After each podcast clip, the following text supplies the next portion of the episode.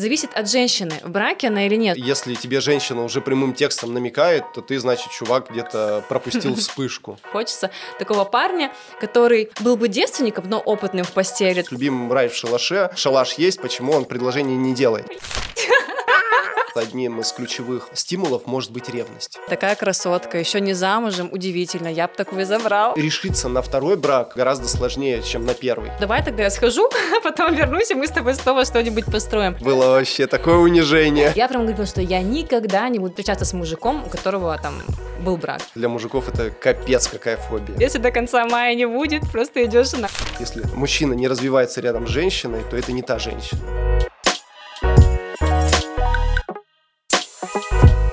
Всем привет, меня зовут Любовь Левина. Меня зовут Алексей Левин. И это наш подкаст «Не идеальные».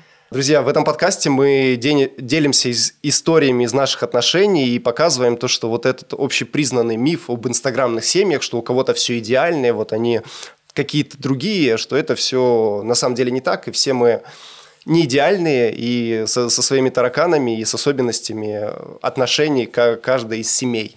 И здесь мы рассказываем, как это происходит у нас. Никому никаких советов никоим образом не даем, ничему вас не учим, просто делимся своим опытом. Да, сегодняшний выпуск будет посвящен тому, как найти своего идеального партнера, как э, получить предложение руки и сердца от своего любимого мужчины, причем сделать это нативно, чтобы он сам захотел. Также, как сыграть свадьбу мечты, вообще, как это было у нас. У нас она была на Бали, сколько это стоило, как я это все организовала за 4 дня. Сегодня такой будет очень насыщенный у нас выпуск, поэтому оставайтесь с нами до конца. Да, неспроста мы сегодня в белом. Да. Символично. Давай, наверное, начнем с первого вопроса. Как найти своего идеального партнера? Я как э, маркетолог по призванию считаю, что здесь э, действительно важно просто составить список критериев. Не эфемерно, что вот идеальный ты вот знаешь, как, как мечтать о каких-то неконкретных вещах. Всегда говорят, там, цели должны быть по смарту, а поиск партнера должен быть по определенному брифу. Мы для себя э, с тобой выделяли критерии, когда искали друг друга. Причем я хочу добавить, что были основные критерии, которые прям архи важны и которые идут таким первоочередным фильтром, а есть второстепенными, с которыми можно мириться, которые, возможно, можно в человеке как-то поменять, изменить. И вот мне кажется, я тебя немножко перебью, что важно ориентироваться на основные критерии. То есть если, допустим, допустим, для тебя очень важно, чтобы твой партнер, например, не пил, не курил, то это должно быть такой неким таким базисом внутренним, и ты сразу уже этих людей отсеиваешь, и нет такого, что, блин, а вот Васька вроде бы был хороший, но вот пьет, курит. То есть важно, мне кажется, вообще понимать свои внутренние ценности. То есть что для тебя именно важно. А для этого очень важно знать себя. Но самое ключевое, о чем, мне кажется, очень многие забывают, что а каким нужно быть, чтобы привлечь партнера своей мечты. Согласна, потому что очень многие девчонки хотят себе обеспеченных парней, таких качков, красивых, да, реализованных, чтобы у них все было классно, и вилла, и квартира, и все вместе. И здесь важно задавать вопрос, а вообще, а какую женщину хочет такой мужчина? Да, то есть какую даму он рядом с собой видит. И, например, если это человек, который, не знаю, там, реализованный, да, у которого очень много каких-то, не знаю, интересов в жизни, явно он хочет тоже какую-то недомоседку, которая вот сидит и живет скучной жизнью. То есть ему нужна тоже реализованная женщина, у которой есть какие-то свои увлечения, с которой можно о чем-то поговорить. И то есть, э, возможно, ему нужна женственная женщина, да, то есть не просто вот такая дама с яйцами, потому что зачем богатому мужику и еще один такой же соперник. То есть нужна женственная женщина. А как эту женственность качать? Это уже вопрос для женщин, да, идти там, не знаю, на танцы, идти на рисование, какие-то там другие кружки, какие-то другие практики. И эти качества себе прокачивать, прокачивать нежность, прокачивать заботу, возможно, хозяйственность. Либо, например, если для мужчины важно, ну, если он следит за собой, то явно для него важно, чтобы и женщина тоже за собой следила. Каким образом? Допустим, правильное питание, там, работа в спортзале и так далее. То есть и мы уже понимаем, в принципе, потенциально, куда нам нужно идти, да, то есть мы идем в спортзал, потому что там, в принципе, может обитать наш будущий партнер. Но здесь важно понимать, мои дорогие, да, то есть здесь все как в маркетинге. Если мы идем э, в зал э, с низкочековым, да, там, аб- абонементом, так и контингент тоже соответствующий. Если мы идем в какой-то, не знаю, там, роскошный зал, где там, не знаю, годовой World абонемент, class. да, какой-нибудь там, не знаю, там 100, там 200 тысяч стоит, там уже явно другой контингент, и а, там остаться, так скажем, замеченной для такого партнера вероятность гораздо выше. Прекрасно. Вот у меня, знаешь, Лёша... Маркетологи в отношениях. Да-да-да, поэтому мы и нашли друг друга. Слушай, у меня, знаешь, такой вопрос, точнее, не у меня. А, мы, на самом деле, здесь не сами из головы придумываем какие-то тематики, это все вопросы наших подписчиков, поэтому если они у вас есть, пожалуйста, пишите их в комментариях, пишите нам в директ, из этого формируются выпуски. Так вот, был вопрос от одной из подписчиц, а вообще, где найти такого идеального мужа, как Лёша? И мне а, было бы интересно у тебя спросить вообще, а какие для тебя критерии важны в женщине, да, и вообще, где такие мужчины, как ты, обитают? То есть, как бы, куда ты ходишь, я не знаю, там, чем занимаешься? Расскажи об этом подробнее, чтобы девчонок был после план, куда нужно идти, какие мероприятия ок, какие лучше не стоит. Куда я хожу? Я дома сейчас чаще обитаю, я отец в декрете. Адрес будет в описании. Ссылка в описании. А, на самом деле, ну, для меня ключевое, наверное, как, как бы это там, абстрактно, эфемерно не прозвучало, баланс в женщине. То есть э, некая блеск в глазах, то есть и даже, мне кажется, здесь не стоит на первом месте э, какая-то, ну, только красота, что вот бездушная кукла здесь точно не подойдет. И здесь история про энергию, про горящие глаза, про какую-то вот эту женскую харизму, эмпатию. Ну, приоритетно для меня очень важно, помимо вот внешней картинки, да, там и каких-то душевных составляющих, реализованность человека. То есть я бы не смог э, строить отношения с человеком, наверное, который ходит на нелюбимую работу, жалуется на эту нелюбимую работу, ничего в своей жизни не меняет, никак не действует, ну, не, не проявляет какую-то лидерскую позицию. Поэтому, потому что у меня самого шило в заднице, я не могу сидеть в той реальности, которая есть вокруг меня. Мне хочется это все время менять, двигаться дальше. И партнер должен быть, как бы, как сейчас модно говорить, на таких же вибрациях. И ну, для меня вот это самый приоритет. А вот какая-то, может быть, визуальная составляющая, она, безусловно, важна, но я не могу сказать, что она доминирует. И если человек будет там скучный, но красивый, то нам, нам тоже не по пути. Так куда ходить-то все-таки? А... Гольф, может быть, теннис. Это скорее чек-лист, куда мне походить стоит сейчас. А, слушай, ну, мне кажется, ну, если мы говорим про аудиторию предпринимателей, да, ну, то есть где люди с активной жизненной позицией, чаще всего, то это предпринимательские какие-то мероприятия, какие-то нетворкинги, бизнес-форумы, мне кажется, там более чем. Но важно понимать, что большинство действительно ребят с результатами, они чаще всего уже с семьями. На самом деле, ты верно вещь сказал а, касаемо предпринимательских тусовок, но если, допустим, женщина не предприниматель, то есть, ну, может ли она просто прийти даже из любопытства, допустим, посмотреть, с кем-то познакомиться, пообщаться, мне кажется, это уже, в принципе, вполне достаточно. То есть порой сами какие-то ограничивающие убеждения мы сами себе ставим, что, ну, я не такая, я туда не пойду, а вы возьмите, пойдите, скажите, блин, мне интересно, я там работаю, допустим, в найме, но меня прям зажигает это, я хочу познакомиться с такими людьми, попасть в эту тусовку, и так потихоньку-потихоньку выбираться. А у меня, наверное, а, что у меня лично сработало касаемо критериев, у меня была такая практика своя, у меня есть заметка портрет идеального мужчины. И, в принципе, всем девчонкам, кто еще не в отношениях, я очень рекомендую ее сделать. И, в принципе, кто в отношениях, мне кажется, тоже, потому что у меня она постоянно, исходя из моих новых отношений, она менялась, да, я понимала, что для меня важно, а что, допустим, уже не так важно.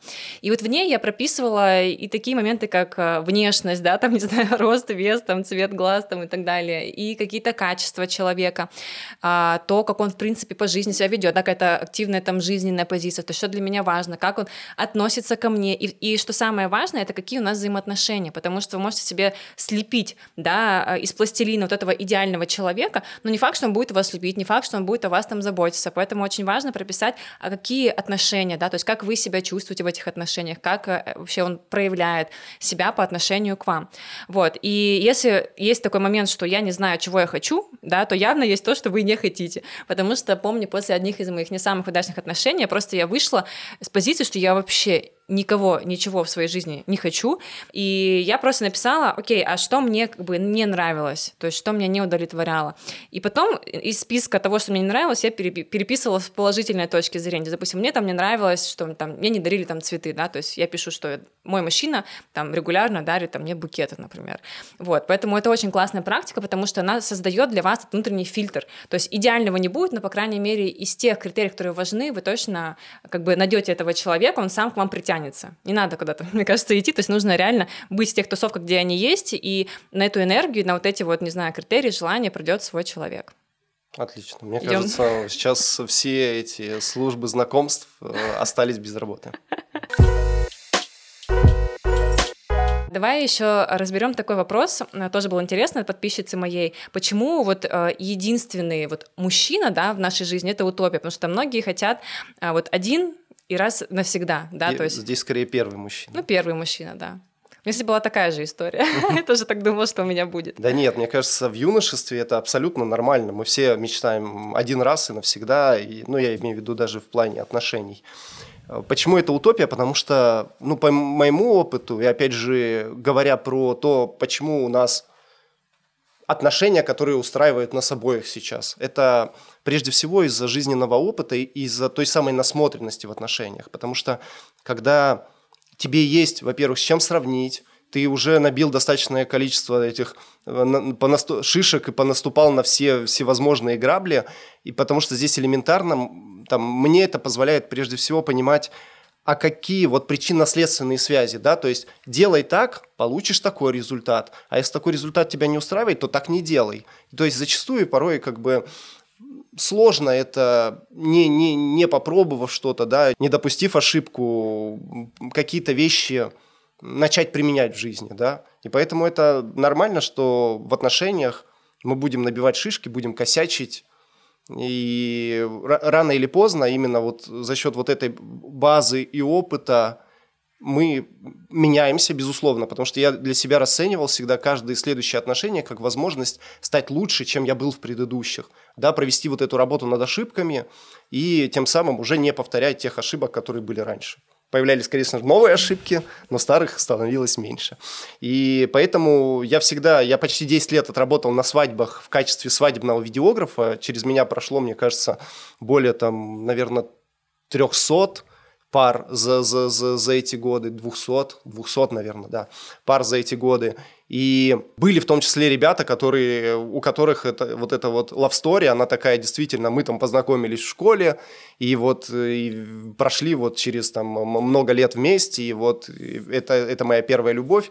Я, к сожалению, видимо, уже меньше романтики вот этой в моей жизни и в картине мира, поэтому я понимаю, что такие браки, они зачастую, ну, первое, либо ну, в долгосроке не всегда счастливы, потому что элементарно ты не понимаешь, тот партнер, который рядом с тобой, он ок или не ок, то есть тебе не с чем сравнить. Вот я, например, там, я не буду считать, сейчас считать количество отношений в моей жизни, но я понимаю, что как бы это вот как в лабиринте, да, когда ты идешь, ты завернул не на ту веточку, ага, понятно, хочу по-другому. И вот то же самое здесь. И я понимаю сейчас, какие бывают отношения, был в разных отношениях. И я понимаю, насколько те отношения, которые сейчас меня устраивают, насколько я ими дорожу и готов в них как бы дальше вкладываться.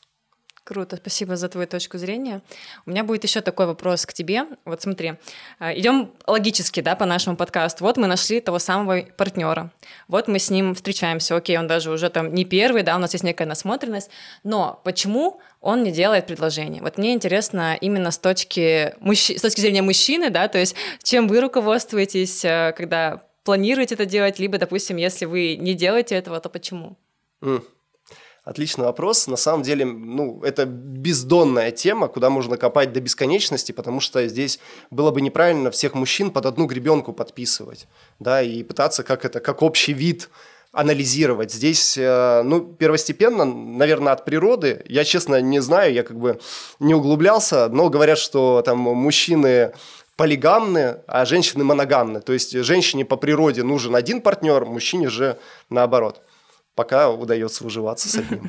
А, и здесь, э, ну, прежде всего об этом, наверное, история. Плюс для мужчины, для больш... в большинстве случаев, ну, как бы для меня, да, потому что я тут человек, у которого был уже первый брак за плечами, у которого сейчас второй брак, и особо во второй брак, именно в институт брака, я не рвался, потому что я понимал, что, по сути, если ты как бы накормлен, напоен, там, при... приласкан, то, в принципе, вот этот штамп, штамп в паспорте для мужчины – это скорее вот, ну, я очень-очень-очень грубо скажу, скорее обуза больше, да, и нек, некое обязательство, и очень грубо там оковы, да, то есть это общепринятые такие мнения на этот счет. А, а для женщины вот этот, условно, будем называть словом штамп в паспорте, брак, официальное как бы узаканивание отношений, это совершенно под собой другие смыслы несет. Это уверенность, это стабильность, это некая возможность планировать свое будущее. Для мужчины это как бы ну, не, не всегда с этими тезисами это связано. Поэтому глобально, мне кажется, и то, то, что меня пугало там в предыдущих отношениях, когда как бы от меня ждали предложения, а, это, наверное, вот это вот потерять свободу, но, наверное, больше меня пугало именно ошибиться в выборе. Потому что я тот человек, который рос в парадигме, что брак – это навсегда. И вот это вот выражение, там, браки заключаются на небесах, когда ты находишь своего человека, своего партнера, то ты хочешь с ним проводить время.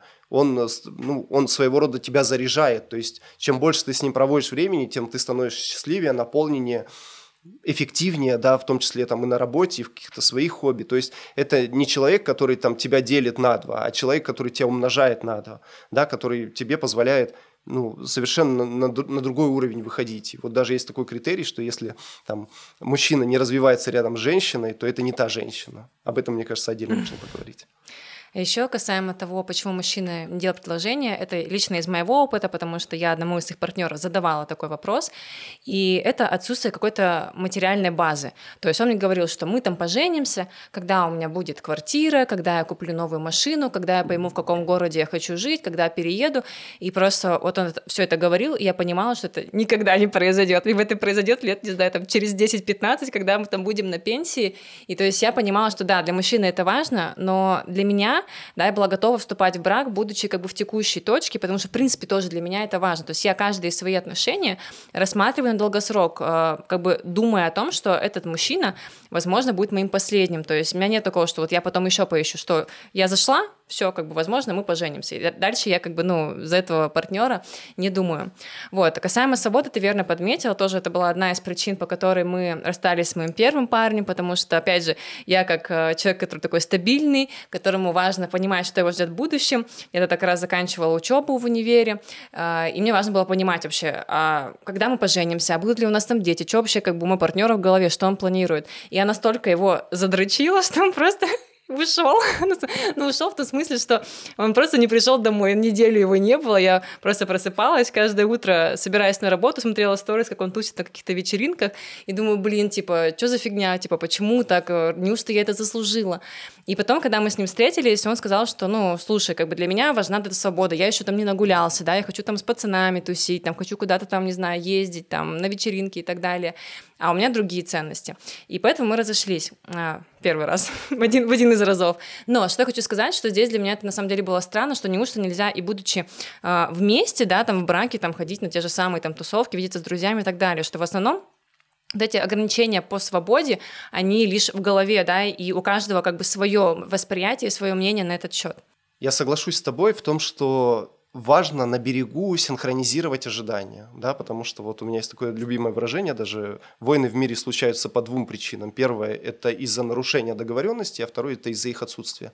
Также очень важно, чтобы каждому из партнеров не терять время на эти отношения, да, потому что э, у, у вас могут быть просто отличаться как бы цели на эти отношения. И очень здорово, и мне кажется, по-взрослому на берегу проговорить, а чего ты хочешь, через какой срок ты этого хочешь, Кстати, какой, да, какая вот твоя идеальная картина мира в контексте отношений. И поэтому, мне кажется, вот здесь очень часто вот из-за вот этих недоговоренностей и происходит, что один себе представлял, что свадьба у него случится, когда он там будет миллион в месяц зарабатывать, а другая живет в парадигме, что с любимым рай в шалаше, как бы шалаш есть, почему он как бы мне предложение не делает. Да даже, может быть, более глобально, что, допустим, мужчина, например, не настроен на брак по разным причинам, да, но ему так нравится, ему комфортно, возможно, он там уже был там 10 раз в этом браке, а женщина как бы настроена на семью, да, узаконить отношения, и вот они как бы живут, и даже порой даже не разговаривают на эти темы, и этот как бы живет расслабленно и не понимает вообще, почему его женщина напрягается, да, и она как бы что-то от него там как бы ожидает и чего-то ждет. И поэтому здесь, э, знаешь, мне кажется, еще проблема в том, что люди боятся об этом говорить, говорить. То есть вот, допустим, взять там, сесть, слушай, а давай поговорим касаемо семьи. Вот мы с тобой встречаемся, а что дальше, да? Потому что этот вопрос, мне кажется, он пугает, и порой даже, наверное, женщины боятся его задать, потому что вот как было в одном из выпусков я рассказывала, что боятся спугнуть, да, то есть я сейчас задам этот вопрос, скажет, «А, она там сильно там далеко куда-то смотрит, и типа все, я не готов к этому, я ухожу. То есть я больше за то, чтобы в начале, наверное, отношений про это говорить, что вы как бы просто повстречаться хотите, да, либо у вас другие ценности, вы настроены на семью, детей, как бы, и если партнер как бы тоже с этим также, у него такие же ценности, да, то есть вы синхронизированы, то просто вы идете дальше по этому пути. Ну да, мне кажется, вот здесь спугнуть эта история, ну, как бы такая, ну, детская позиция, да, то есть если ты с человеком в отношениях, и ты видишь с ним свое будущее, ну сядь ты поговори. Если он спугнется, то пусть лучше он спугнется сейчас. Угу. Это же не значит, что вы должны сесть и поговорить, сказать, все, через месяц жду от тебя предложения. Нет, надо в целом понять, как бы видит он тебя ну, чем-то большим, чем просто там девушку, да, парня и просто сесть и по-взрослому поговорить, и не тратить время друг с другом. Это ключевое, да, то есть додумывая за партнера, что он там подумает, то как бы просто вы теряете время. И даже если он спугнется, реально, то есть пусть он спугнется сейчас, освободит место для более достойного кандидата. Да, это лучше, чем три года провстречаться и потом понять, что нет, не оно. И вот хот- хотел сказать касаемо материального базиса, потому что uh-huh. у нас в отношениях ты больше такая воздушная, а я про... хотя мы оба, про... мы оба про бабки, ладно, ты еще больше про бабки, чем я. Да. А, я хотел сказать, что я на самом деле, чтобы вот этот флер идеальности тоже с меня смахнуть, я абсолютно такой же. Я тоже говорил, что вот пока не будет там машины, квартиры, там каких-то материальных благ, я не готов идти там в брак.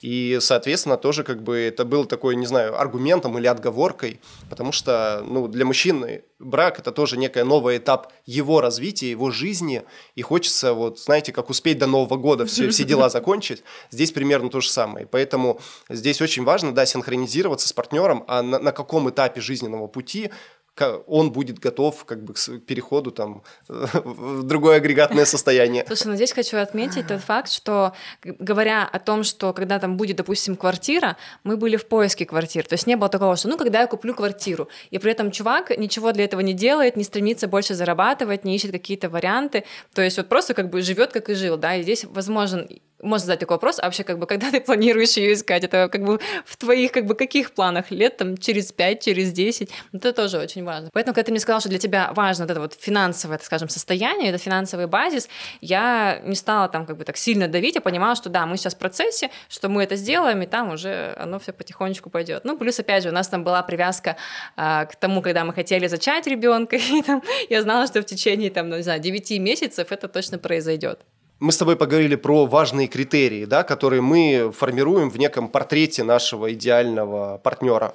И очень важно то, что если действительно в человеке, ну, вот моя, моя позиция, да, я, я был в, как бы в, в таком, когда есть определенные минусы, которые, ну вот прям, ну ни в какую, то здесь, наверное, тоже важно не мучить партнера, не искать поводы для каких-то расставаний, а просто сесть, поговорить и помочь партнеру, ну, как бы это, может быть, эгоистично не прозвучало, а, помочь партнеру измениться ну, ради чего-то большего, да, то есть я не говорю здесь измениться там ради, ради вас, да, возможно, для него это тоже ценно, но ему не хватает какой-то поддержки. Просто сядьте, поговорите, и, возможно, он как раз в вас и в этом разговоре найдет некий стимул для себя к тому, чтобы пойти в, в эти перемены. Еще, мне кажется, знаешь, вот из своего опыта скажу, была такая история, когда, опять же, я своего вот этого парня прям просто задрочилась тем, что когда свадьба, когда свадьба, мы в итоге разошлись, и спустя время он пришел ко мне с кольцом. То есть вот то, э, чего я прям так ждала, там, все эти там 4-5 лет, что мы были вместе, и я отказалась.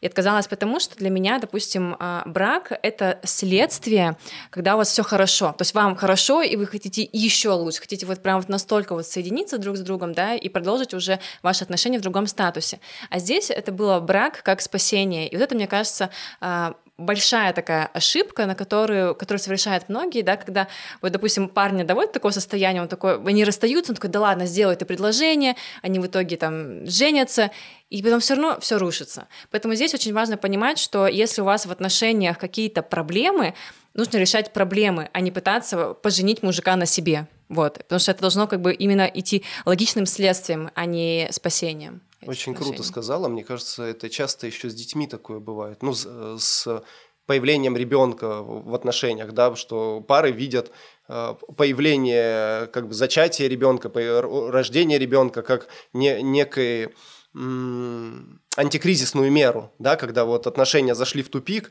но на самом деле что брак, что рождение ребенка, они будут лишь катализатором, ускорителем тех проблем, которые есть в отношениях. И если вы как бы не, не притерлись и не вот синхронизировались, как аватары не сцепились хвостами, то идти на следующий этап рано, не нужно, потому что это ни к чему хорошему не приведет. Еще был такой вопрос, а, когда пора делать предложение. Здесь, наверное, я отвечу так, что у каждого свои такие критерии, да, то есть кому-то норма через 5 лет пожениться, кому-то вообще можно не жениться, ему и так комфортно. Если говорить чисто про мою точку зрения, для меня всегда почему-то была цифра полтора года.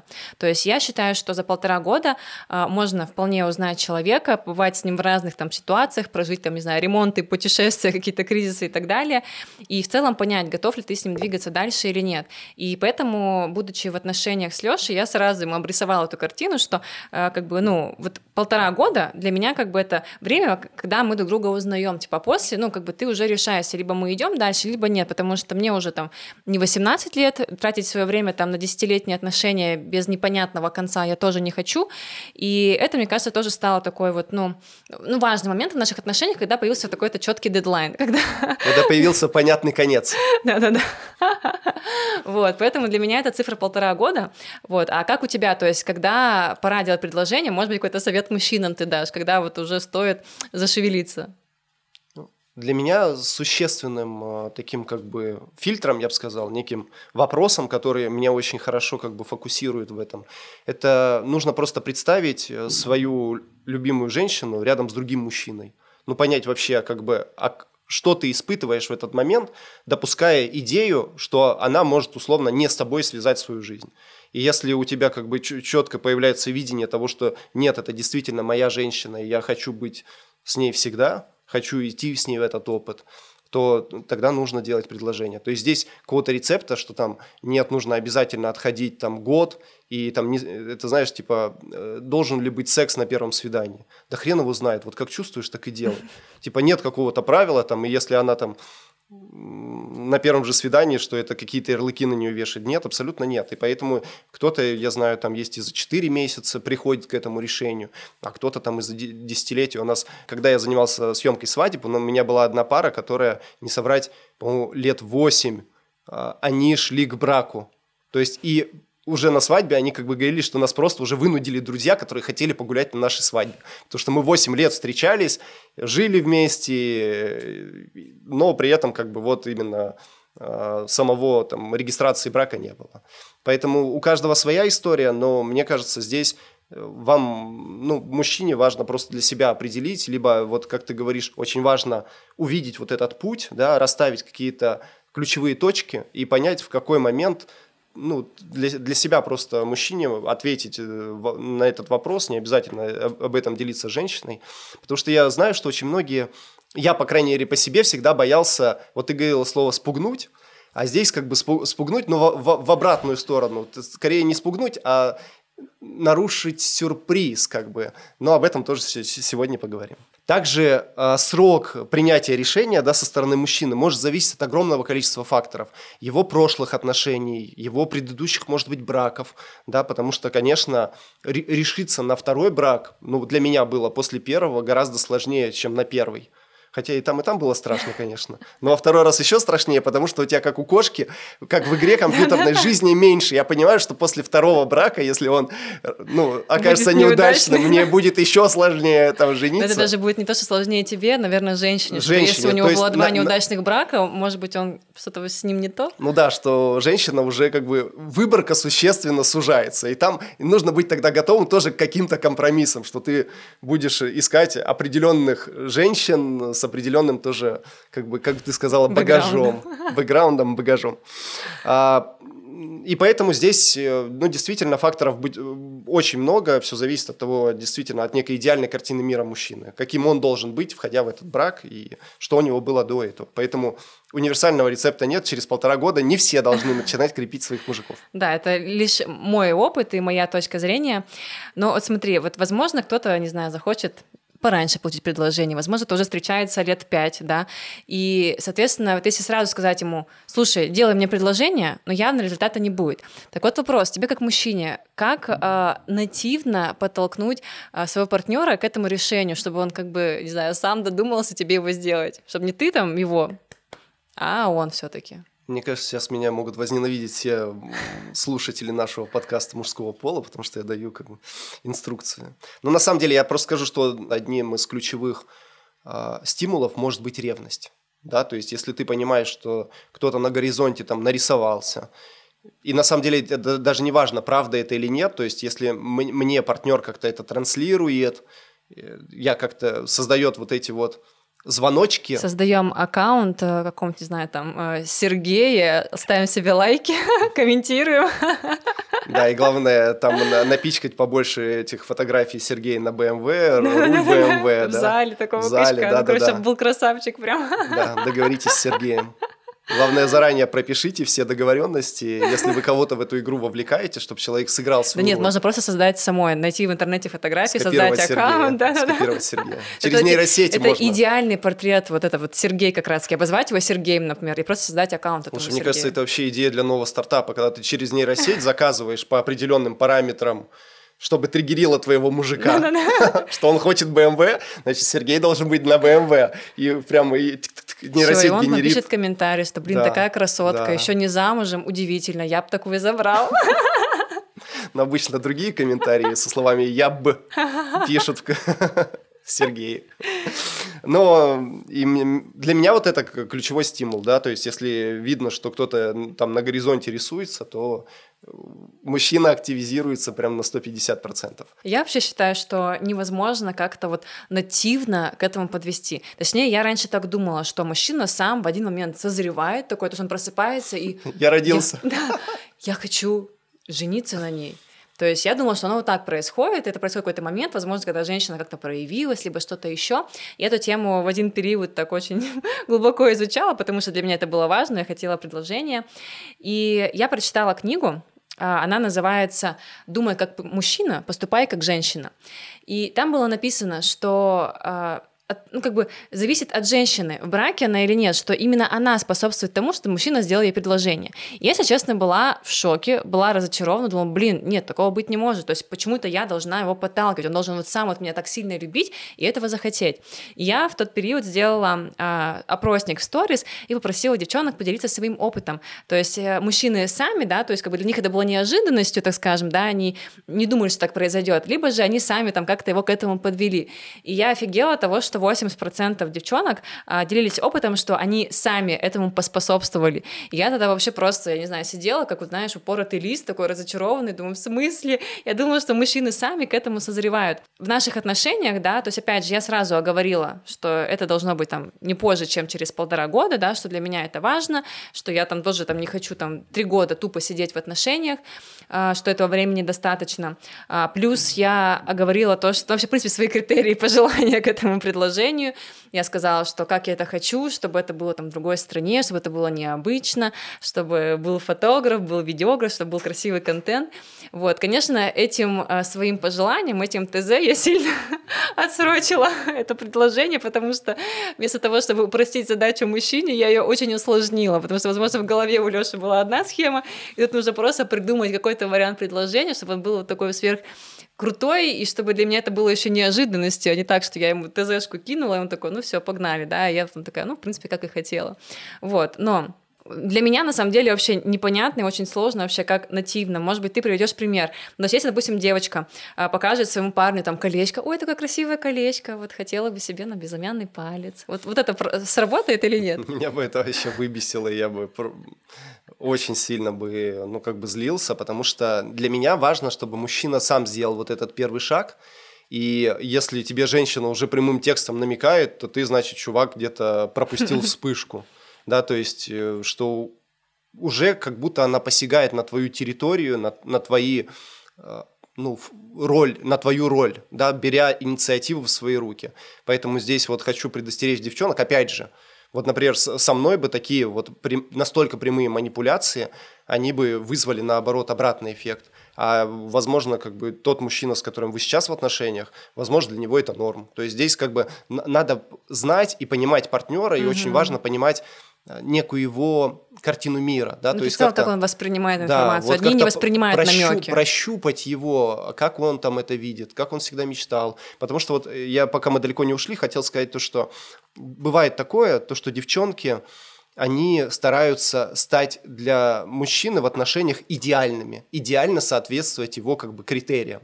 Это огромнейшая ошибка, потому что здесь получается, что это ну, своего рода обман, что вы даете партнеру как бы ту картинку, ту себя, которой вы не являетесь. И это невозможно вечно играть по этим правилам, невозможно вечно скрывать там свои истинные желания, потребности, вредные привычки. Это просто как бы ну, обманы себя и своего партнера и оттягивание вот лишь срока разрыва, да, потому что, например, там, ну, даже мне мой отец рассказывал, что там, когда он э, в студенчестве там на, начал с мамой встречаться, она с ним ходила на тренировки все его там, на, на волейбол, поддерживала, как-то старалась тоже активничать в спорте, а потом, когда родились там, мы э, с братом, сестрой, э, она как-то это все прям на, на отрез отказалась как-то к этому быть причастной, и когда он спрашивал, типа, почему так, она говорит, ну, я тебе, ну, делала для тебя то, что ты хотел видеть, да, то есть... Чтобы понравиться. Ну да, это свое. тоже по, своего рода манипуляция, но и это не хорошо, не плохо, но вот так тоже бывает. Кстати, еще мне кажется, причина, по которой я с тобой так ну, прямолинейно говорила, это то, что ты тоже транслировал, что ой, типа, да, в браке там делать нечего, типа я, я там был уже. Да, я там уже был, и меня это так цепляло, потому что я думаю, ну ты-то был, а я-то не была, ну давай тогда я схожу, а потом вернусь, и мы с тобой снова что-нибудь построим. И поэтому я прям вот не то, что там намекала, я поэтому прям вот мы садились и говорили, что для меня это важно, что вот есть полтора года, ты уж там определились определись, там, будь, есть там что-то ловить, либо там нет, нет уже. Но все равно, мне кажется, у меня была такая какая-то нативная история. Я не знаю, прочухала ли ты ее или нет. Вот, у меня, я создала заметку а, размеры Любы и Лёши. То есть размеры а, всего. То есть я там прям нарисовала руку. Ну, не, не всего, ребят. Почти всего.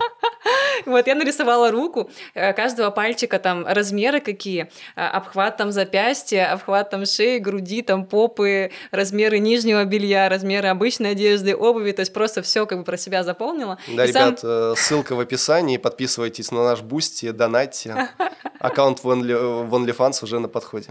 Вот, и самое смешное, что такая как бы заметка размера, размеры Львы и Лёши, и типа по Любе все вот так заполнено, Лёша просто так вот пустует часть да, вот Размер это. рубашки. Все. Вот, я как бы тоже сюда закладывала, ну, такой момент, что явно, если он будет там делать мне предложение, для меня было очень важно, чтобы он не прогадался размером кольца, чтобы потом не было истории, что мы идем менять, либо я это кольцо ношу, допустим, на указательном пальце, потому что оно мне велико. Я тебе по секрету скажу, для мужиков это капец какая фобия. Вот это так страшно, потому что ты как бы рискуешь деньгами, да, да, да. ты, понятно, ты подаришь это кольцо уже без бирки, ты его не вернешь, и то есть здесь реально вот такой пан или пропал в банк и мне кажется, очень многие женщины получают э, помолвочные кольца чуть дешевле, чем могли бы получить, только потому, что у мужиков не было вот этой заметки с размерами, что мужик решил как бы не рисковать на все, а такой, ну, там, вот эту сумму вложу, а вдруг прогадаю, что хотя бы будет какой-то запас еще. Ну вот, мне кажется, этим очень облегчило тебе задачу. Вот. Просто я помню, тоже у меня была история, когда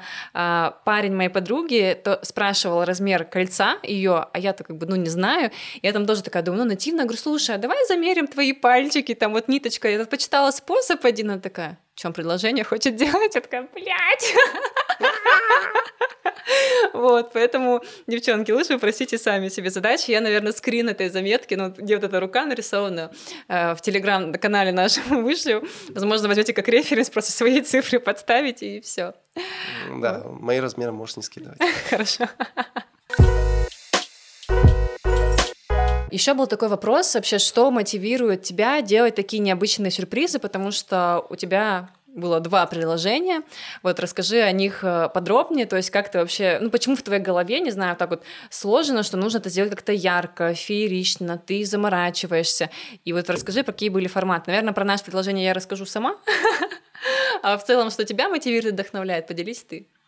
Ну, нужно понимать, я не знаю, кто я там по натальной карте, Я могу подсказать, я потом после Лешиного О, давай, монолога... это, давай этот разбор ты просто выложишь в телеграм-канале, чтобы Давай. нам вот не углубляться сейчас. Да, ребят, переходите в наш телеграм-канал, все бонусные материалы там. И я визуал, я человек, который всю жизнь э, в творчестве, в творческом бизнесе, и для меня всегда было важно вот некая ну, визуальная составляющая, картинка, то, как это будет, и в том числе эмоция, эмоция партнера, потому что мне всегда хотелось э, подарить какую-то сказку партнеру, да, в этом, сделать момент действительно, вот как говорят, самым запоминающимся на всю жизнь.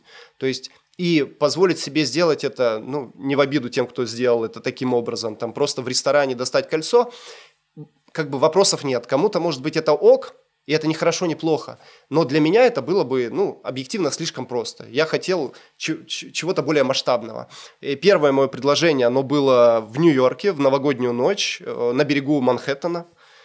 И э, ну, это тоже определенная как бы история, это ну, своего рода сказка, о которой там мечтают многие. А второе предложение, ну, во-первых, у меня был э, уже настолько задрана планка, что я как минимум не мог сделать хуже, да, не мог сделать проще. Плюс и было мое ТЗ. Было твое ТЗ, да. Ну, ТЗ, опять же, такими общими мазками не было э, самой как бы там и структуры, и каких-то намеков по реализации. Было только вот, что обязательно надо это зафиксировать фото-видео и э, там не, не, не в нашей стране.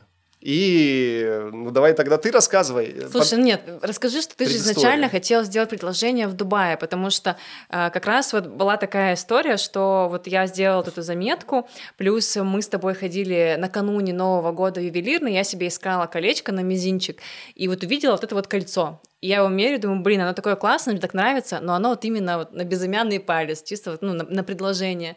Вот, я его сфоткала, и потом вот ты мне сказал, что типа, скинь мне эту фотку, и то есть, как бы мы полетели в Дубай, и я думаю, будет Дубай. Вот расскажи, вот что происходило в Дубае все-таки. Да, в 21 году мы отправились в новогодний круиз по Арабским Эмиратам, по Персидскому заливу, и я действительно купил кольцо, то самое, и я на самом деле, вот во мне боролись вот эти э, две крайности. Я, с одной стороны, понимал, что наилучший момент для предложения это будет новогодняя ночь, вот эти вот куранты, фейерверки, круиз.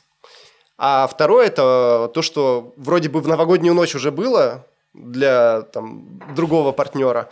И, соответственно, здесь как бы могут быть какие-то разночтения, какие-то обиды, обиды со всех сторон. И поэтому вот я до, до последнего во мне это боролось. И я в итоге принял решение ну, не идти по, по, по тому же сценарию.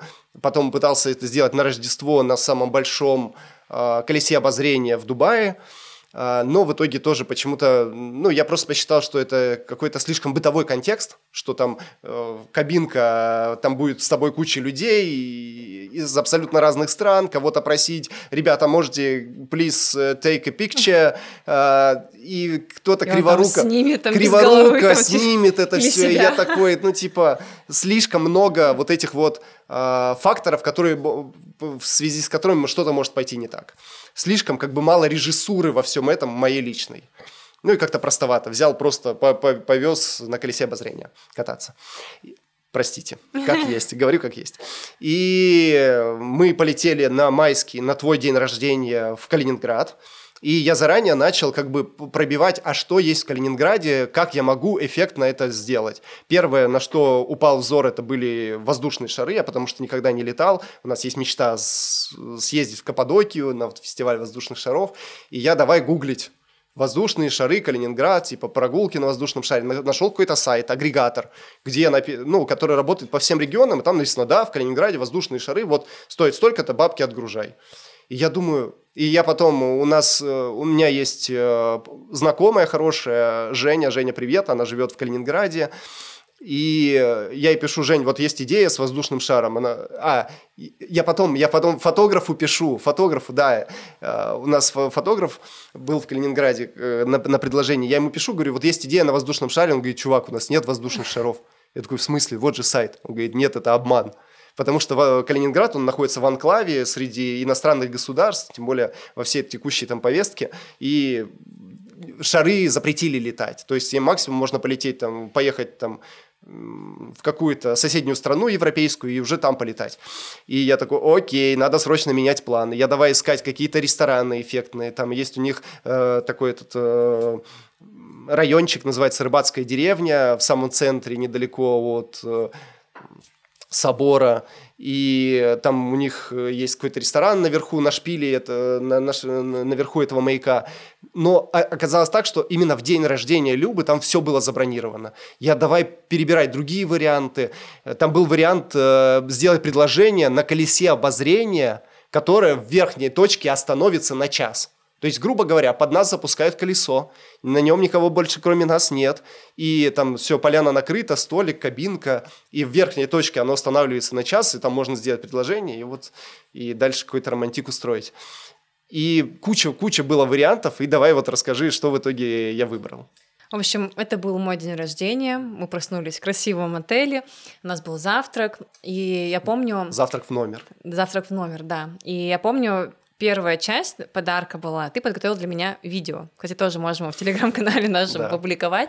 Может вот. быть, даже и... с предысторией, как это происходило. Да, и как, как собиралось это видео? У меня было два айфона. Одним я пользовалась, второй у меня лежал в комоде, потому что мне было лень его продать. Просто вот лежал и все. И Обычные Лёша... проблемы обычных людей. Да-да-да, и Лёша, в общем, чтобы собрать это видео, ему же нужны были мои какие-то видео, фотографии, и чтобы не брать мой телефон, чтобы не палиться, он вставал на два часа раньше, чем я, а, шел, доставал этот телефон и скидывал себе. Но скидывал не так, что, допустим, нашел какое-то видео и переслал. То есть он создал отдельную папку видео и туда как бы добавлял а, вот эти видосы, которые потом скопом он отправит себе на телефон. И я помню, как-то выхожу из дома, захожу и смотрю, у меня какие-то две папки. Видео один, видео два. Я захожу, ну, как бы, да, мои видосы. И думаю, вообще не понимаю, как они так сформировались вообще. Это как бы, Лёш, говорю, это вообще как, говорю, что за фигня? Вот такой, я не знаю, так странно, типа, а он удалял. сделал. ну, короче, да, он удалял, но почему-то синхронизация не прошла, и в итоге у меня были эти папки, я такой, ну ладно, сама удалю. Он хотя бы ты успел их себе перекинуть, это была бы просто еще двойная работа.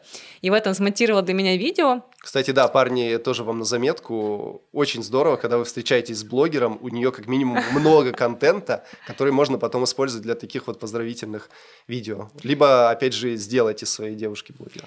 Вот, я на самом деле знала, что ты тот человек, который не будет смешивать праздники и серии там день рождения, предложения, но все равно уже там, ну, как сказать, уже за полгода у нас перевалило, и я там плюс тебе ставила новый дедлайн, говорю, все, если до конца мая не будет, просто идешь нахер. Вот, и я как бы, и Леша понимал как бы вот это вот, ну, то есть мы в поездке, в путешествии, что уже просто вот, ну, тянуть некуда, ну, либо тянуть и просто, ну, спокойно расходиться. Я думаю, ну, возможно, вот в конце я это видео досмотрю, и там будет предложение. Я смотрю этот видос, досматриваю до конца, он очень трогательный, я плачу.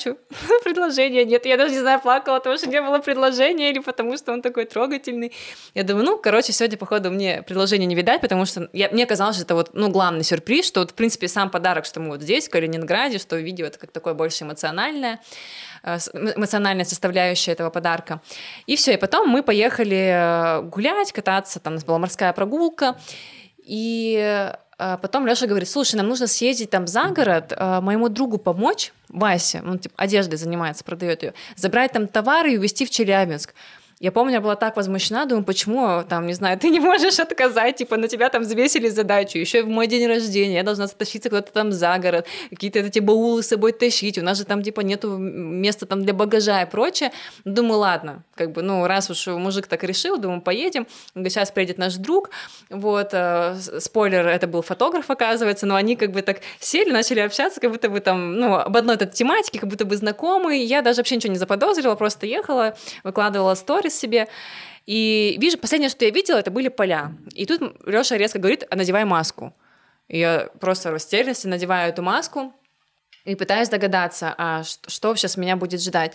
И думаю, ну раз поля, либо мы едем играть в гольф, но опять же у меня не было одежды под это, потому что Леша сказал, оденься красиво. Я, естественно, надела каблуки, надела там юбку, думаю, ну в гольф тоже. Вторая идея была кататься на лошадях. Ну, думаю, ну тоже тупо, учитывая, в чем я была, ну, мало ли там есть какая-то запасная одежда. И все, мы приезжаем, а, я еще, по-моему, в машине ждала полчаса, потом, наверное, расскажу, почему я ждала полчаса в машине. Вот, и, наконец, Леша меня зовет, вытаскивает в этой маске из машины, куда-то ведет, очень шумно вокруг, и потом он просто снимает эту маску, и я вижу перед собой самолет такой, ну, небольшой, на несколько человек. Я думаю, вот это... На трех человек. На трех. Я думаю, вау, вот это вот сюрприз. И все, мы полетели с ним кататься. А, Летчик там, давай всякие эти пируэты делать. Я знаю, что Леша с этого очень плохо. И Леша просил, не надо. А мне было весело. Но все равно он там пару, парочку раз для меня сделал, потому что я прям очень так эмоционировала на это. И потом Леша говорит, «А, достань камеру, хочу записать ну, поздравление для тебя. И все, я достаю камеру, на, на ширик ставлю, и он начинает говорить, что вот там так меня любит, и выходи за меня замуж. Я просто в шоке. Я даже, мне кажется, растерялась вообще, какую надо руку давать, что вообще там надо говорить «да», потому что помню, говорит, ты что-нибудь скажешь? Я такая «а, да, да». Вот, э, поэтому это очень было так круто. Мы потом приземлились, была фотосессия, видео, съемка, мы там выпили, не помню, шампанское. Мне кажется, мы не пили, по-моему, уже. уже. Пили, да. Это безалкогольное шампанское было и все, и поехали потом в ресторан. Ну, в общем, это вот такая вот как бы мое восприятие, вот это моя грань этого дня, и мне хочется здесь поделиться, что на самом деле происходило. За кадром. Да-да-да, потому что это такая история про то, что вот иногда происходят в нашей жизни какие-то моменты, которые мы не можем интерпретировать. Это знаки судьбы, что не нужно делать, или наоборот, это некое такое препятствие, которое нужно там пройти. Так вот, началось все с того, что вот Лёша забронировал этот самолет, все, он знал, что мы полетим а, кататься на нем, там будет предложение. Все, я просыпаюсь в свой день рождения, а, Лёша рядышком со мной спрашивает, что же снилось моей красавице. Я говорю, слушай, говорю, мне приснилось, что я типа разбилась на самолете. Он такой, а самолет какой был? Маленький или большой? Я говорю, ну, маленький, на несколько человек. И тут такой, уходит. Я причем этого не замечала. Да, Люба, Люба этого не замечала. У меня есть близкий друг Слава, и я звоню Славе и просто ну, в какой-то истерике, потому что вот представьте, я скажу как есть, на каком я очке, на каком я очке от того, что я, по сути, сейчас как бы, ну, творю судьбу, и мне жизнь вот через такие знаки показывает, а, что, может быть, чувак, блядь, не надо. Вот. А, что было дальше? Потом мне звонит сестра, поздравляет меня и говорит, «А хочешь, подарю тебе букет? Сколько ты хочешь? Э, пи... А, пионы, как тогда у меня были. Сколько ты хочешь? 10 штук? Я говорю, сколько ты сказала? Она говорит, ну как тогда у меня было большое такое. Нет, говорю, какую ты цифру сказала? Говорю, 10 дарят просто покойникам. И тут Леша выглядывает из туалета, типа знак номер два. Вот, и снова звонок, по-моему, Славе или Никите, короче, ну, типа мужской совет, что делать, потому что уже просто уже, ну так, э, в поле уже вторая такая информация. И в итоге мы как раз поехали на эту морскую прогулку, а там э, был, по-моему, кафедральный собор, да, и там была собор. такая церквушка. И я говорю, Лёш, говорю, пойдем. А, и даже не я. Лёша говорит, пойдем сходим в церковь. Хотя Лёша вообще тот человек, который не ходит в церковь, там не ставит свечки. То есть мне казалось, что он вообще просто вот атеист. И он говорит, пойдем в церковь. Я такая, о, пойдем. А я как-то, наоборот, больше в этой теме. У меня папа, как бы, ну, изучает тему религии. Я говорю, ну, пойдем. И это, я говорю, что, может, свечки поставим? Он говорит, да. Он взял 10 свечек, пошел их ставить. И я говорю, хоть за меня-то поставил? Он такой, ага. Я, в общем, понимаю, что у него внутри происходило, что он просто был готов даже пойти в церковь и поставить свечки, потому что было настолько страшно. Вот. И еще один такой был момент э, этого всего, что у нас было а, изначально два самолета, как ты ну, рассказывал. По моему плану, да. то есть э, не было на аэродроме самолета, в котором мы могли бы сесть вместе с Любой и с пилотом. И были два самолета двухместных. Они современные, такие европейские, небольшие. Идея была на уровне вот миссия невыполнима с Томом Крузом. Я же как э, там режиссер, как продюсер уже все срежиссировал в своей голове, что мы поднимаемся на двух самолетах, там у нас есть, понятно, какое-то общение по рации, и там заранее я подговариваю пилота Любы, что когда я задам ей вопрос, ты выйдешь за меня или нет, он ей потом протянет кольцо в футляре. И, а я буду в этот момент рядом лететь, как бы вот на, на каком-то, через несколько метров мы самолеты поравняются, и вот будет так зрелищно. Я вот как киношник все это представил, там, конечно, я бы камер туда навешал. И мы приезжаем на аэродром, Люба остается сидеть в машине. Да, и вот по этой причине, сейчас расскажу причину, по которой я сидела в машине, о своих ощущениях, потому что Леша говорит, нужно посидеть, подождать, и я вот сижу с закрытыми глазами в этой маске. То есть я думаю, ну окей, там, 5 минут подождать это не критично. Я помню, прошло уже минут 15, 20, и мне прям стало страшно. Я здесь прям впервые словила такую историю, что когда э, у мозга есть какая-то неизвестность, он начинает прям бояться. И я сижу, думаю, а вдруг сейчас, я не знаю, меня кинут, вдруг, не знаю, эту машину сожгут. И я просто себе такие придумываю какие-то трешовые варианты. Я думаю, Люба, успокойся. У меня прям было, было реальное желание снять эту маску, посмотреть, где я вообще, почему я сижу одна в машине столько времени. Словила паничку. Да-да-да. Вот, но а, сидела я полчаса, потому что а, когда Лёша приехал на этот аэродром, ему сказали, что есть вариант полететь на одном самолете, что там какой-то есть прям супер старый какой-то самолет трехместный, можно нас туда, да, можно нас туда посадить. Но чтобы его завести, надо время, короче. Вот они тогда полчаса там пытались его завести, и плюс у Лёши здесь э, было такой внутренний такой вопрос, да, то есть либо мы как бы, ну, летим раздельно, когда было изначально по сценарию, но есть риск того, что сон будет вещим, и мало ли что произойдет, и как бы я там, допустим, разобьюсь. Либо а, здесь... я, а я при этом выживу, потому что я в другом самолете. Да, а, либо, короче, рисковать и лететь на этом старом самолете, но зато как бы вместе. Уж если как бы разобьемся, то это такая вот тоже отличная крас... тоже история любви, история, да, да. да. Вот. Как минимум Калининградский вестник точно об этом написал. И в итоге все, он меня выводит из машины, и он очень боялся, что я увижу самолет и вспомню свой сон. Но я вообще на самом деле в плане снов как рыбка Дори. Я вот проснулась, и я просто уже как бы, ну, если я озвучила свой сон, то после этого просто его забываю. Вот, и когда видела самолет, у меня даже вообще мысли не было про сон, что там что-то разбилось, я просто вообще про это забыла абсолютно. И для меня как бы были такие как бы, ну, радостные эмоции больше. Вот, э, но благо все закончилось хорошо, и я помню, что да пока по- мы... Подожди, не... подожди, да. подожди. И при, прикиньте, на каком я, опять же, очке, когда вот мне говорят, что есть э, самолет, да, но он там постарше, и я вижу вот эту, ну, почти что развалюху советского периода, парк юрского периода, советского периода, и я понимаю, что мужики реально начинают вокруг него колдовать, что-то там настраивать, заливать, шаманить. И я понимаю, что шансов у этой штуки развалиться в воздухе там или не приземлиться гораздо больше, чем у нормальных как бы современных двух самолетов. Но вот и опять же, вот ты правильно сказал, чтобы немножечко сломить вот этот вот ход событий, да, знаков, было принято такое решение. Ну, видишь, не зря, не зря. То есть вот для меня до сих пор это загадка, как вот разделять вот знаки судьбы и какие-то препятствия. Но хотелось бы поделиться своими ощущениями, было ли для меня это сюрпризом, на самом деле да, потому что, опять же, потому что ты не смешиваешь праздники, как-то у меня в голове так отложилась эта концепция, а во-вторых, я думаю, ну, слишком жирно, думаю, тут еще как бы самолет, плюс там предложение, и поэтому для меня, конечно, это было прям вообще шок. Э, я, правда, не ожидала такого поворота, потому что я ожидала кольцо, вот когда мы еще видео смотрели, но не получилось, думаю, ну, понятно, сегодня, короче, мы празднуем день рождения мой.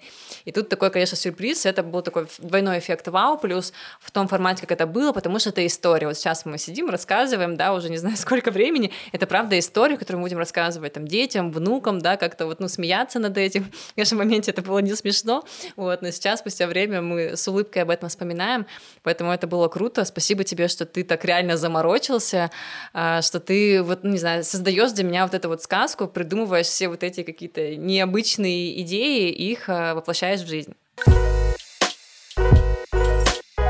Слушай, ну пока мы не дошли до нашей с тобой свадьбы, да, пока закончили на предложение, э, расскажи про те там стереотипы, убеждения, которые у тебя были касаемо мужчин, ну, которые после первого брака пытаются войти в новый брак, да, то есть нет ли ярлыка, что мужик какой-то бракованный, что он там не держит обязательства, если он там поматросил и бросил, да, условно говоря.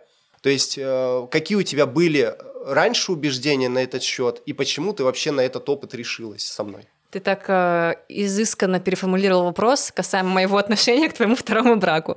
Вот, э, возможно, кто-то не знал, у Лёши уже был ранее брак, и я, в принципе, когда, опять же, составляла свою вот эту вот заметку, да, идеального мужчины, для меня был очень важный критерий, чтобы э, мужчина не было брака до меня и не было детей. То есть для меня это было прям архиважно. Не стрелянный воробей. Да, и я прям говорила, что я никогда не буду встречаться с мужиком, у которого там был брак.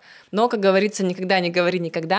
И чувство к тебе оказались гораздо сильнее, да, вот эмоционально оказалось сильнее рационального. Я поняла, что в целом это и не так важно. А вообще, касаемо того, почему это было для меня важно, мне кажется, ну, есть девчонки, которые со мной согласятся, что хочется такого парня, который был бы девственником, но опытным в постели, да, либо который а, знает, как обходиться с женщинами, ухаживать, чтобы у него никого до меня не было, чтобы он, вот, я у него была первая, единственная, все там, и мы любим друг друга.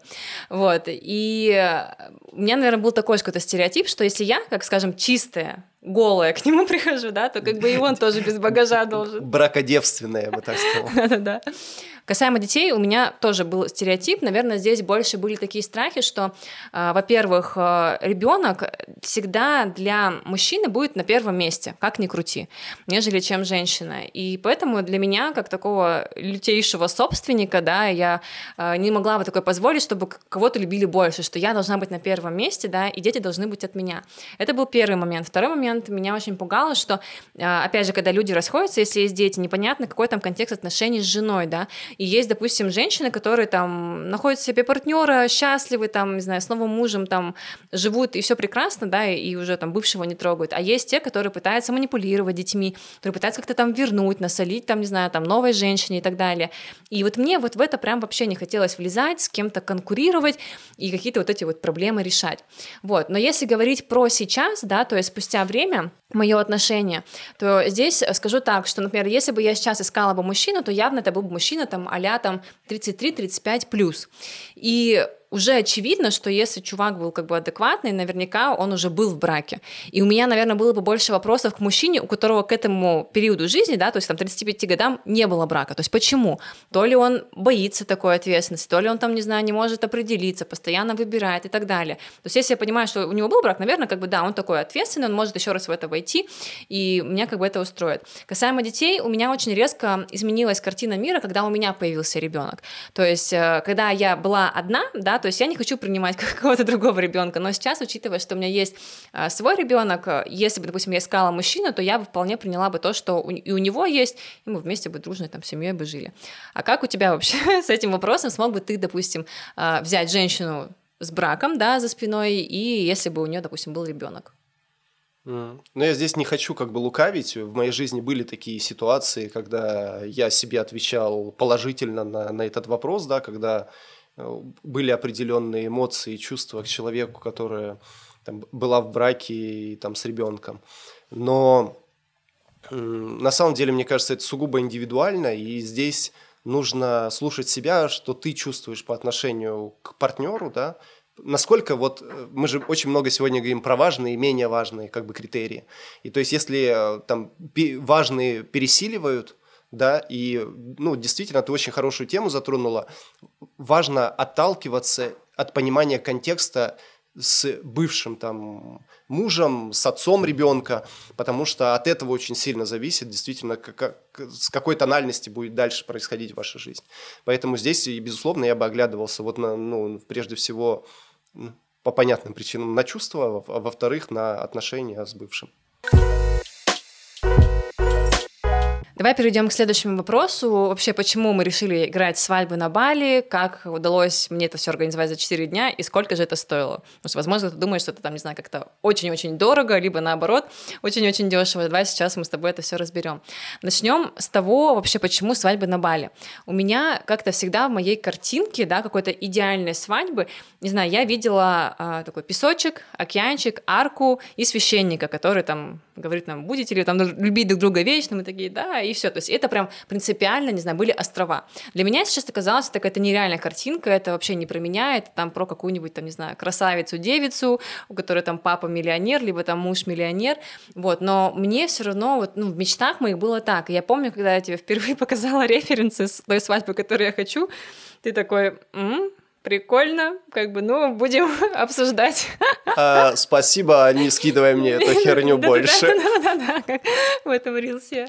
Вот, и я думаю, ну, вдруг получится реально, потому что, на самом деле, я ходила на разные свадьбы, не скажу, что их так было много на моем опыте, но мне прям ничего не откликалось. То есть вот эти вот какие-то, когда много людей, там какие-то конкурсы, все пытаются набухаться, кто-то там подрался, там, ну... Каравай, карандаш, бутылка. И плюс я понимаю, что ну, типа, я не хочу заморачиваться, наверное, за гостей, думать, что бы там им придумать, как их развлекать.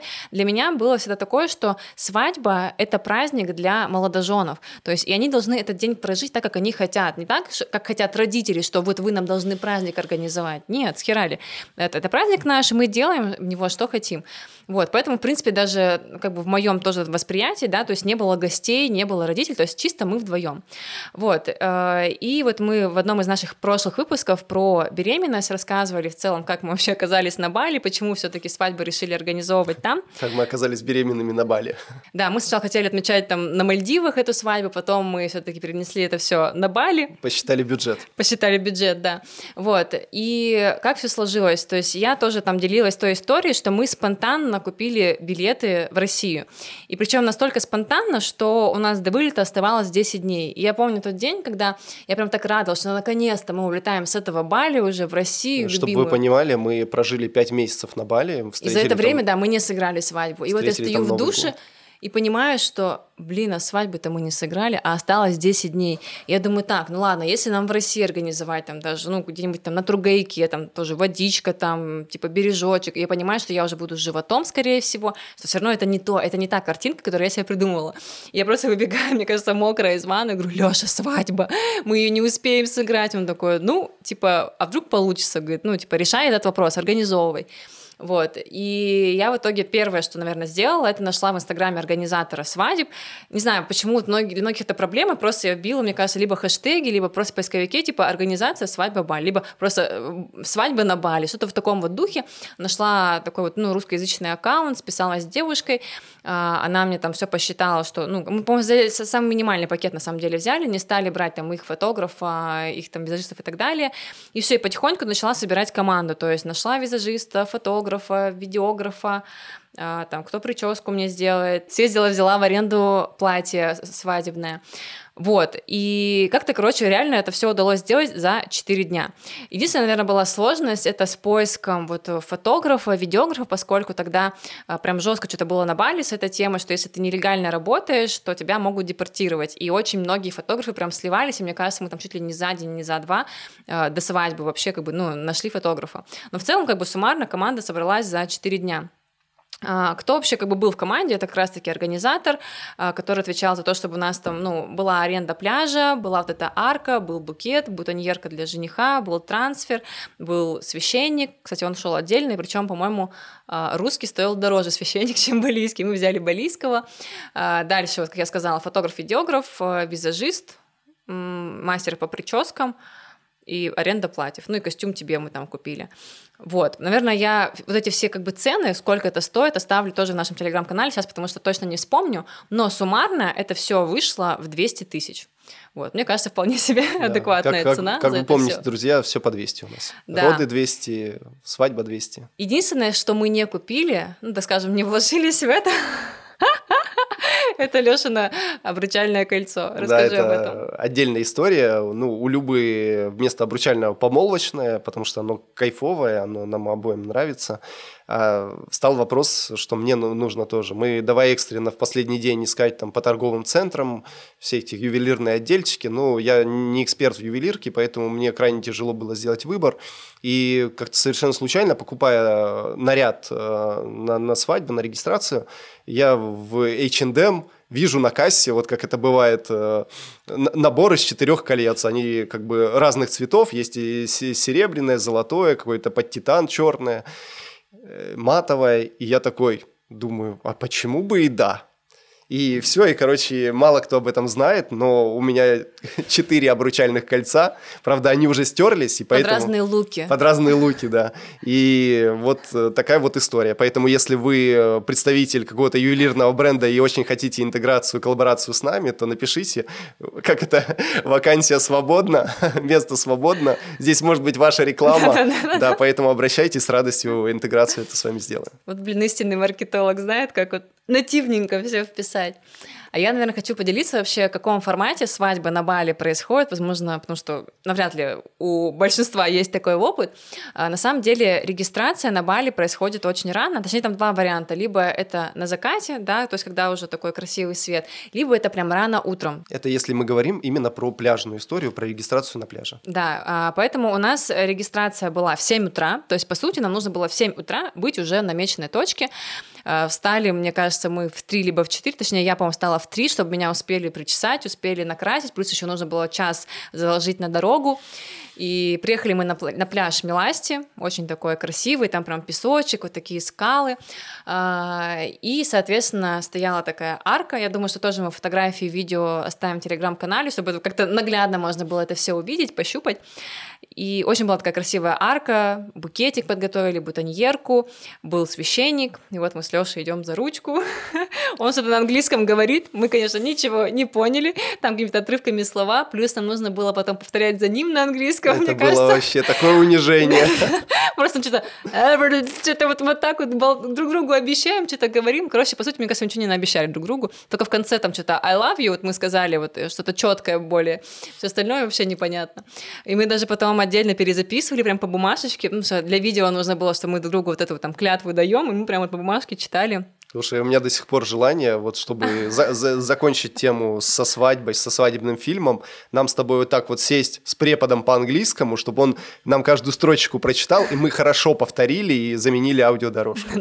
Ну Да, потому что в аудиодорожке мы там как-то так это жевано все Мне это до сих пор стыдно выкладывать это видео. Я думаю, для наших самых близких подписчиков в телеграм-канале мы все-таки выложим текущую версию, но для правнуков добьем. Как это все происходило? То есть, по сути, сама регистрация проходит очень быстро. Мне кажется, по сути, это минут, ну, 10, наверное. Мы приехали, пофоткались, и вот само вот это действие, где мы идем, там на нас сыпят цветочки, мы там надеваем кольца, выпиваем там этот бокал. У нас, по-моему, был бокал с водой, насколько я помню, что мы не пьем. Э, То есть это все очень быстро. Но поскольку я выхожу замуж за директора видеопродакшена, у нас был как раз видеограф, и он говорит, так, нам нужно снять еще, значит, общие планы, нужно снять крупные, нужно снять с коптера, и по итогу, мне кажется, мы эту свадьбу, вот эту вот всю схему, что вот мы идем, на нас сыпят цветочки, мы обмениваемся кольцами, прогоняли раза там 4 или 5. Я на тот период уже была беременная, у меня был прям лютейший токсикоз, и я помню уже там на, на одном из кадров, где там летел коптер, уже не знаю какой раз, мы там с Лешей тянулись друг к другу, чтобы поцеловаться, я просто говорю, Леша, я сейчас блювану, и я говорю, все, заканчиваем всю вот эту историю, вот, потому что я уже реально очень устала, было очень жарко, потому что вот, ну, на Бали уже в 9-10 прям вот жарень просто, мне кажется, у меня уже там, ну, не потекло, но если бы я была без макияжа, хорошо зафиксирована, просто я бы была бы вся в поту, вот, и мне кажется, мы часов, наверное, в 9-10 как раз-таки уже закончили, и э, поехали в спа. То есть я нашла нам очень классный такой спа, чтобы отдохнуть как-то вот после провести время вместе. Э, у нас был полуторачасовой массаж, и потом нам сделали такую большую ванну с лепестками роз, плюс э, там была еще еда разложена, по-моему, фондю, какие-то напитки. Ну, короче, прям было очень красиво, романтично. При этом возле этой ванны было такое окно, за ним там деревья, шел дождь. Ну, короче, была очень классная такая атмосфера. И я прям очень рада тому, как мы этот день с тобой прожили, вот именно для нас самих, то есть не для кого-то, а, а вот именно для нас. Вот, но опять же, это мое восприятие, да, было, а, что я хочу только нас двоих. Вот как вот ты к этому отнесся? А, Было для тебя важно там пригласить родственников, сделать какую-то большую вечеринку? Ну, здесь, наверное, важно это еще, чтобы перекликалось э, с тем, что мы, когда вернулись в Россию, тоже сделали здесь регистрацию брака официальную, и были тоже на распутье, а делать ли вот э, для, для гостей, для друзей, родственников. Но на самом деле, я скажу честно, я свое отгулял еще в первый раз. Это у нас была тоже э, очень кулуарная свадьба, как пошутила наш э, э, регистратор. А, В тот момент она говорит, кто-то этот бюджет размазывает там на 50 гостей, а у вас 15. То есть у нас была очень такая небольшая свадьба, но очень зрелищная. Э, Кто знает, тот знает. Э, Это очень крутой был проект, амбициозный. Э, И я как-то свое отгулял, и поэтому я особо не рвался делать праздник для кого-то. Я абсолютно разделял твою позицию, сделать праздник друг для друга. Ну, Кстати, вот если говорить про то, как отнеслись родители, да, то есть было ли такое, почему там нас не зовут, а, мои родители, точнее вот мама отнеслась прям абсолютно спокойно, мне кажется, она мне прям говорит, вообще правильно, типа не надо никому эти праздники, просто возьмите эти деньги куда-нибудь там в отпуск слетайте, вообще никому ничего не нужно организовывать. Ну, она мне такая прям супер прокачанная, супер современная. Вот, папа, мне кажется, немножко расстроился, потому что в его там понимании, что это такой некий стандарт, что если люди женятся, должна быть свадьба, но он все равно эту позицию принял, плюс у нас там у меня еще младшая сестра и брат, поэтому если что, есть возможность погулять. Вот, а твои родители, мне кажется, тоже как-то спокойно, потому что, по сути, уже на твоей свадьбе они уже были. Вот. Тем более я не единственный, ре- не единственный ребенок. У нас уже свадьба у брата была, и вот ждем сестру теперь. Вот, поэтому в целом у нас спокойно все отнеслись, и не было какого-то давления, что там надо, надо, надо. Вот, из этого отдельная, наверное, благодарность нашим родственникам, нашим родителям. Осознанным. Да. Давай тогда подведем итоги нашего подкаста, потому что мне хочется, чтобы мы не просто с тобой ну, поговорили, да, рассказали наши истории, а как-то зафинали, да, какими-то важными выводами. А, наверное, первый вывод озвучу я. А, я считаю, что а, от женщины зависит, в браке она или нет. Что если вы хотите действительно замуж, если вы хотите действительно семью, вам важно это декларировать в отношениях, да, делиться вот этими своими ценностями и, в принципе, заходя изначально в отношения, да, то есть, ну, сказать об этом, что я как бы, ну, долгосрок играю, я там хочу семью, я хочу детей, как бы разделяешь ли ты эти ценности или нет. Не нужно там, не знаю, как-то жестко ставить там какие-то дедлайны и так далее, но важно это озвучить, чтобы партнер ваш понимал, во что он ввязывается. Да, и очень важно говорить через рот. У нас даже есть шутка, что нам стоило назвать наш подкаст через рот, потому что, мне кажется, это вообще главный секрет. В каждом подкасте про это говорим, что нужно говорить через рот обо всем. Главный секрет наших отношений, да. Поэтому больше разговаривайте, делитесь своим видением э, и того, к чему должны прийти ваши отношения, чтобы синхронизироваться с партнером, как, возможно, видите там вашу свадьбу, ваше предложение. То есть максимально выгрузьте из своей головы в голову партнера, чтобы он понимал, тем более, если вы девушка и ждете от мужчины каких-то шагов, предложения, и вот как Люба говорила, сделайте максимально все гайдлайны, ТЗ, чтобы у человека просто меньше было вот этой неопределенности, дискомфорта от незнания размера пальца, какое золото вы предпочитаете, бриллианты, не бриллианты, ценовой сегмент. То есть дайте максимально вводные, это абсолютно взрослая позиция. Я думаю, сюрприз, как показывает практика, от этого не сильно пострадает. Да, и мне кажется, здесь очень важно женщине знать себя, вообще, чего она хочет, и от себя, и от жизни, и от партнера. А для этого очень важно заниматься собой, изучать себя, познавать различные грани, и тогда вы уже можете более как бы, ну, четко говорить мужчине, а как ему нужно с вами, там, не знаю, обращаться, обходиться, что вообще нужно делать, чтобы вы были счастливы. Поэтому, девчонки, пожалуйста, изучайте себя, смотрите в разные свои грани, пробуйте различные практики, различные, не знаю, кружки, секции, неважно что, но не сидите на месте, да, то есть, когда, если вы себя не знаете, вас никто не узнает. Когда у вас есть понимание, а кто вы, чего вы хотите, с вами гораздо проще мужчинам выстраивать отношения. Супер. На этой позитивной ноте, друзья, это был подкаст «Не идеальный». Сегодня мы говорили про свадьбу, про брак. Спасибо за то, что вы с нами, потому что вы ну, голосуете самым дорогим, что у вас есть, это вашим временем. Мы очень ценим ваше доверие, поэтому подписывайтесь на нас на всех платформах, где мы представлены. Слушайте нас на Яндекс Музыке, на Яндекс Подкастах, смотрите нас на Ютубе, плюс э, в нашем Телеграм-канале будет э, больше ссылок на другие стриминговые платформы, где мы представлены. Ну и, конечно же, наш Телеграм-канал – это мекка просто материалов, э, всех, на которые мы ссылаемся, инструкций, каких-то смет. Там очень много, да, контактов полезных мы даем, даем а, каких-то файликов и дополнительных к нашим подкастам, поэтому обязательно переходите туда. Все, друзья, спасибо вам. С вами были неидеальные Алексей Левин и Любовь Левина. Спасибо за то, что вы с нами. До новых встреч. Пока-пока.